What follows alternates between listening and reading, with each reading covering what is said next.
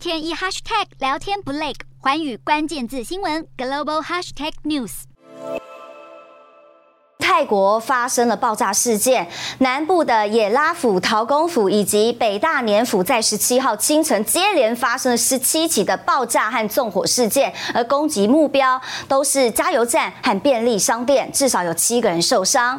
好，泰国南部居民是以回教徒居多，当地分离组织为了争取独立，从二零零四年以来频繁的制造爆炸事件，二零一三年启动的和平谈判多次受到了干扰，后来因为新冠疫情爆发，让和谈中断了两年。而今年四月，泰国政府表示要重启与主要叛乱组织民族革命阵线的和谈。而根据消息人士透露，最新一轮的和谈当中没有能够取得协议。随后，叛乱分子是加强攻势。消息人士也认为，这一连串的袭击是在破坏和谈，以及让政府声誉受损。